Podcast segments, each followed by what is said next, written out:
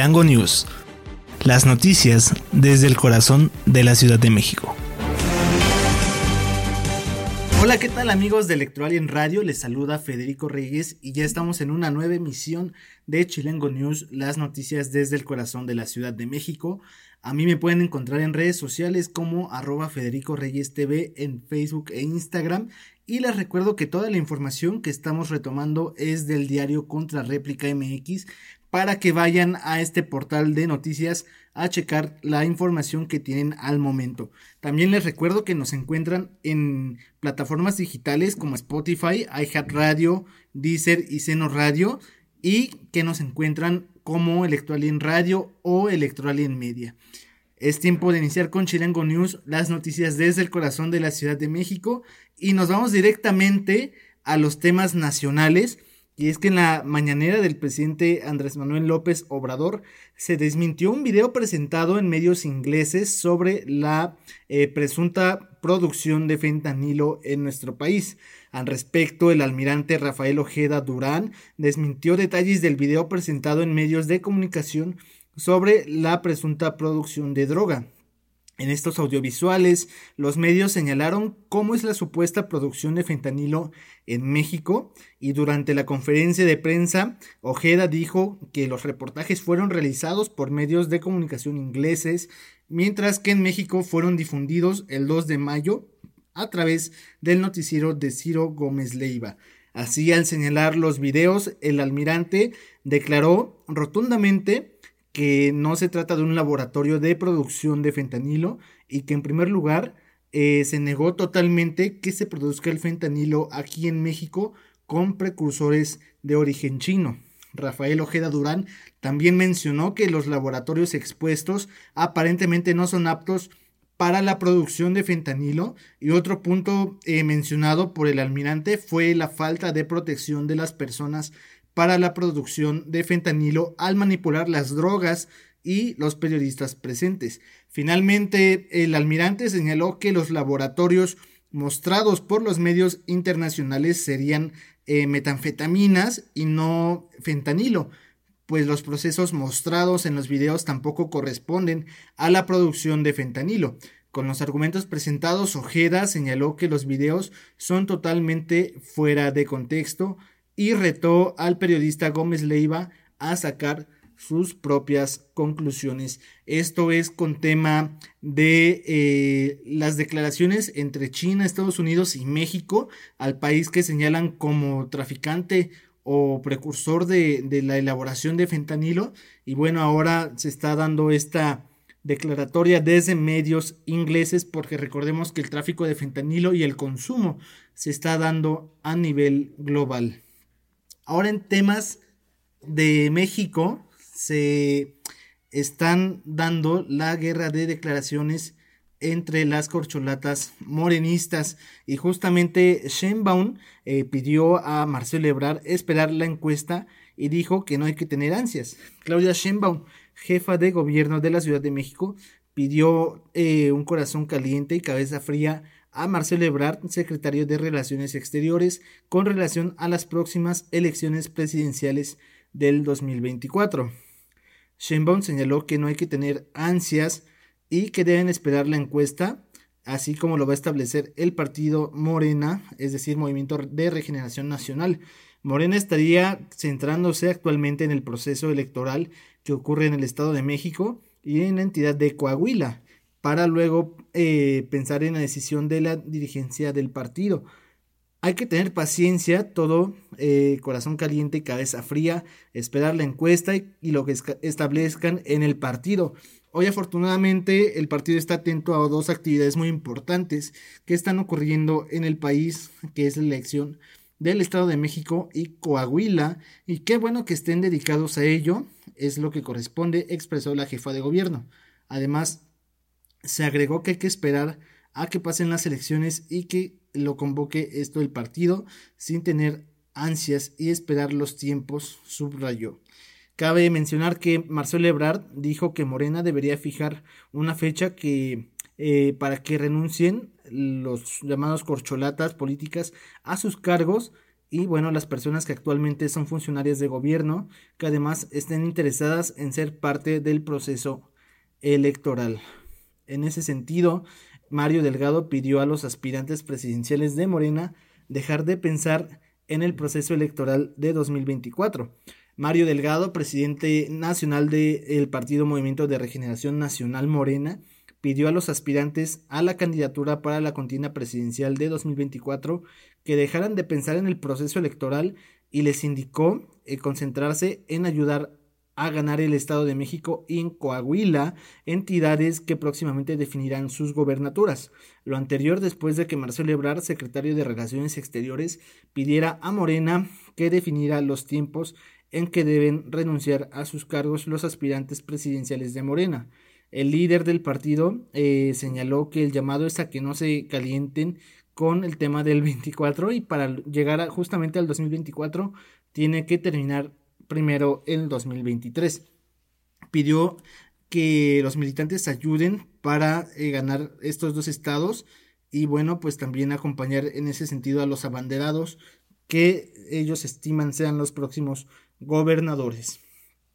Además, Delgado dirigió algunas palabras a los aspirantes presidenciales del partido y bueno, les pidió que recuerden cómo se construyó el movimiento, sin importar el cargo, sin importar la aspiración, todas y todos iban a trabajar por el fortalecimiento de Morena para la formación de comités, además de ayudar a los compañeros que se encuentran en campaña. Esto fue lo que dijo Mario Delgado, presidente de Morena, de cara a los comicios del Estado de México y el Estado de Coahuila y también con las intenciones presidenciales entre Sheinbaum y Marcelo Ebrard.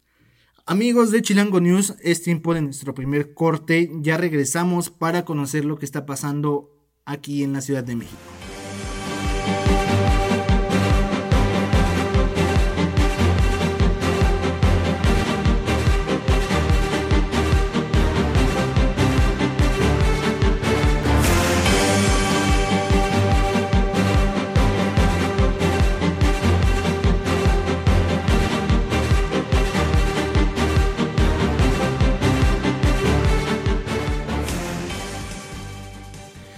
Estuvimos hablando de las aspiraciones para contender a la eh, presidencia de la República entre las corcholatas morenistas, pero aquí en la Ciudad de México también se están dando estos dimes y diretes, estos eh, arrebatos políticos, y justamente fue algo que sucedió con la aspiración a la jefatura de gobierno de la Ciudad de México, en donde Santiago Taboada eh, fue el eje central de esta noticia. Luego de las especulaciones de que el alcalde de Benito Juárez, Santiago Taboada, se fuera a lanzar por la jefatura de gobierno, el mandatario fijó que son falsas las acusaciones que lanzó la Fiscalía de la Ciudad de México en torno a su persona. El alcalde dijo que no le teme a la cárcel porque no hay ningún delito que perseguir y tampoco hay ningún contrato firmado. Eh, esto con motivo de la construcción de las City Towers. Señaló que eh, presentó hace una semana una denuncia ante la Fiscalía General de Justicia de la Ciudad de México contra el vocero de la Fiscalía Local, Ulises Lara, y la fiscal general Ernestina Godoy para eh, abordar el tema donde se exhibieron algunos videos de una presunta investigación en curso. Estoy profundamente orgulloso del gobierno que he hecho en, Benito Juárez, un gobierno que fue reelecto por más del 70% de la población y en 2018 les ganamos y en 2021 les ganamos y también en 2024 todo este equipo y toda la alianza les va a quitar la Ciudad de México, es lo que dijo el panista alcalde de Benito Juárez. Además, Tabuada recordó que desde agosto del 2021 la Fiscalía Local tiene toda la información de las llamadas que realiza a través de su celular y de su geolocalización. Y también han abierto carpetas de investigación contra él por el supuesto delito de secuestro. Al respecto, la senadora Kenia López afirmó que el gobierno local está atacando a Taboada porque él está al frente de la alcaldía que ella misma calificó como la que tiene el mejor nivel de vida de la Ciudad de México. Bueno, pues ya estamos viendo que se están cerrando filas justamente en la oposición, que era algo que mencionamos en el programa de ayer, no se veía un claro contendiente para la Ciudad de México que representara al PRI, al PAN y al PRD, pero bueno, ahora creo que ya se está eh, cerrando las filas en la oposición y en la coalición va por la Ciudad de México.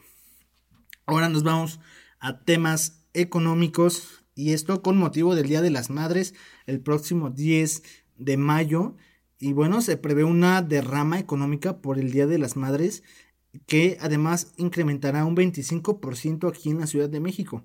José de Jesús Rodríguez Cárdenas, presidente de la Cámara Nacional de Comercio, Servicios y Turismo de la Ciudad de México, Canaco, dijo que este año se espera en la capital de la ciudad de, en la capital del país un incremento de la derrama económica por el 10 de mayo, el Día de las Madres, y que tendrá un aumento del 25% en comparación con el año pasado. Al respecto, eh, se podrían captar 2.957 millones de pesos respecto a lo estimado del 2022. En promedio, cada mexicano estará eh, dedicando 3.200 pesos a esta celebración y el reporte también con nombre Comportamiento de compra para el Día de las Madres 2023 realizados por el Centro de Comercio Detallista de la Escuela de Negocios del TEC de Monterrey eh, hay artículos que tienen preferencia para la ocasión, como las flores, con un 62% de preferencia, y un 50% de las personas encuestadas dijo que regalará flores a sus madres, además como accesorios personales, tales como bolsas, lentes y maquillaje. El 21% comentó que comprará ropa y el 34% perfumes y finalmente el 21% va a obsequiar calzado.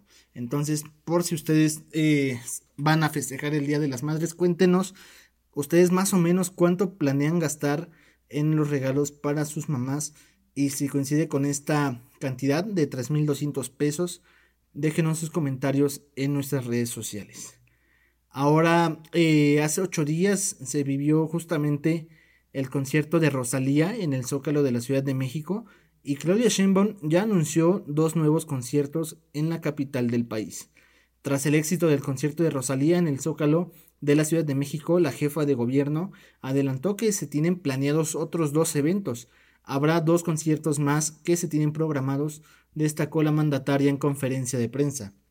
Sin embargo, no confesó quiénes serán los nuevos cantantes que podrían presentarse en la Plaza de la Constitución y dijo que hay que esperar los tiempos para poder declarar qué artistas se van a presentar.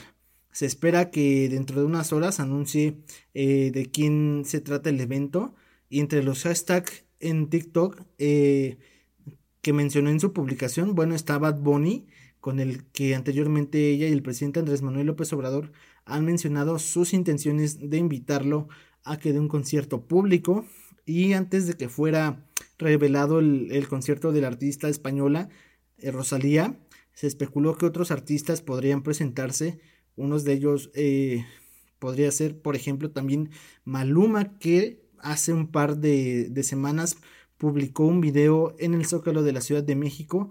Y también él mismo eh, dijo que quería tener un concierto en el Zócalo Capitalino. Entonces, no sé, parece que todo indica que sería un cantante de reggaetón, pero esto lo estaremos conociendo en días u horas posteriores. Es tiempo de nuestro segundo corte y ya volvemos para conocer qué es lo que está pasando en el mundo.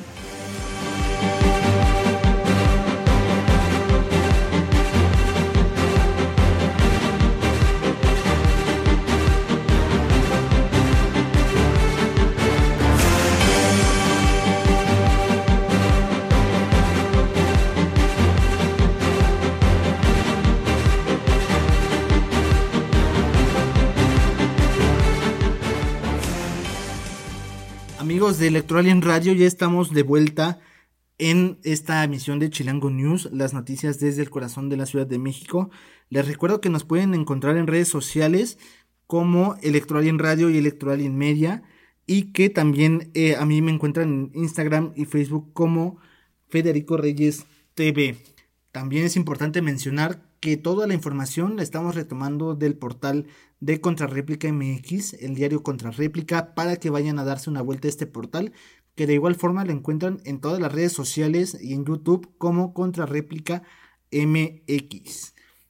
Ahora vamos a revisar qué está pasando en el mundo y en España. Eh, Petro pide justamente a España ayudar a sacar al Ejército de Liberación Nacional de las listas internacionales de terrorismo. El presidente colombiano Gustavo Petro pidió al gobierno español que ayude a sacar a la guerrilla colombiana del Ejército de Liberación Nacional con la que mantiene negociaciones de paz de las listas de terroristas que se elaboran por diferentes países. En conferencia de prensa en Madrid eh, con el presidente del gobierno español, Pedro Sánchez, eh, el presidente de Colombia comentó que eh, las negociaciones de paz con el Ejército de Liberación Nacional siguen en pie, por lo que pidió a España que ayude eh, a que si las cosas van bien, a sacar a esta organización de las listas terroristas. De este modo, bueno, podría tener el Ejército de Liberación Nacional otro estatus político y por ello eh, respondió el presidente español su apoyo a las negociaciones de paz en las que España es país acompañante, pero estimó que es algo prematuro dar estas gestiones y apoyar para que se den adelante. El gobierno colombiano y el Ejército de Liberación Nacional mantienen actualmente en La Habana la tercera ronda de negociaciones de eh, un país con el primer objetivo de cese al fuego.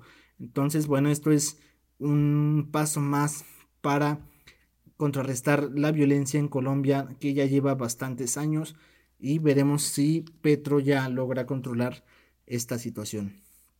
Ahora nos vamos a Europa, en donde Rusia acusó a Estados Unidos de estar detrás del presunto ataque al Kremlin. Rusia afirmó que el presunto ataque de drones ucranianos contra el Kremlin, que asegura haber eh, desbaratado fue orquestado por Estados Unidos, quien rechazó cualquier implicación. Moscú aseguró haber interceptado dos drones ucranianos dirigidos contra el Kremlin y denunció un intento de asesinar al presidente Vladimir Putin, acusaciones que fueron negadas por Kiev y cuestionadas por Washington. Los esfuerzos de Kiev y de Washington para negar cualquier responsabilidad son totalmente ridículas. Las decisiones de este tipo de ataques no se toman en Kiev, sino en Washington, dijo a la prensa el portavoz del Kremlin, y también señaló que eh, los ucranianos solo hacen lo que los estadounidenses les dicen o les ordenan. Ucrania desmintió cualquier implicación en el incidente, uno de los más espectaculares que se le ha imputado desde el inicio del conflicto. Incluso acusó a Moscú de haber preparado un montaje para justificar una posible escalada de su ofensiva. Además, la Casa Blanca también eh, negó cualquier implicación en el supuesto ataque y calificó las declaraciones de una mentira. Esto es lo que pasa allá en el conflicto bélico. Pero ahora también Estados Unidos, eh, nosotros sabemos que es un país que se mete mucho en temas de guerra. Eh, recientemente se salieron de Irak, ahora están con este apoyo a Ucrania, pero también se están metiendo ahora en Sudán en donde el presidente Joe Biden dijo que este conflicto debe terminar y amenazó con sanciones. El presidente de los Estados Unidos, Joe Biden, dijo que los combates que se prolongan desde hace semanas en Sudán deben terminar y autorizó posibles nuevas sanciones contra los responsables de este baño de sangre. Señaló que la violencia en Sudán es una tragedia y una traición a la clara demanda del pueblo sudanés de un gobierno civil y una transición a la democracia. Los enfrentamientos entre fracciones rivales comenzaron el 15 de abril y han causado la muerte de unas 700 personas. Eh, bueno, también ahí se han provocado evacuaciones a gran escala de ciudadanos extranjeros llevada a cabo por los ejércitos de varios países. Biden dijo que el derramamiento de sangre ya ha cobrado la vida de cientos de civiles y comenzó durante el mes sagrado del Ramadán, algo que dijo es inconcebible. Estados Unidos se une al pueblo amante de la paz de Sudán y a los líderes de todo el mundo para pedir un alto al fuego, que esto entre las partes opositoras de Sudán. Finalmente Biden firmó una orden ejecutiva que amplía la autoridad para imponer sanciones a los responsables, aunque no nombra sus principales objetivos. Bueno, esto es eh, lo que está pasando en el mundo, amigos de Electoral en Radio. Por esta ocasión es tiempo de despedirme. Les recuerdo que yo soy Federico Reyes y que a mí me encuentran en redes sociales como Facebook e Instagram. Ustedes le ponen arroba Federico Reyes TV y ahí les aparezco. Y también nos podemos escuchar a través de plataformas como Spotify, iHeartRadio, Deezer y Seno Radio. Esta información fue gracias al portal de Contrarréplica MX para que vayan a checar toda la información que manejan. Les recuerdo que están como Contrarréplica MX. Y bueno, esto fue todo. Esto fue Chilango News, las noticias desde el corazón de la Ciudad de México. Yo soy Federico Reyes. Nos escuchamos en el siguiente episodio.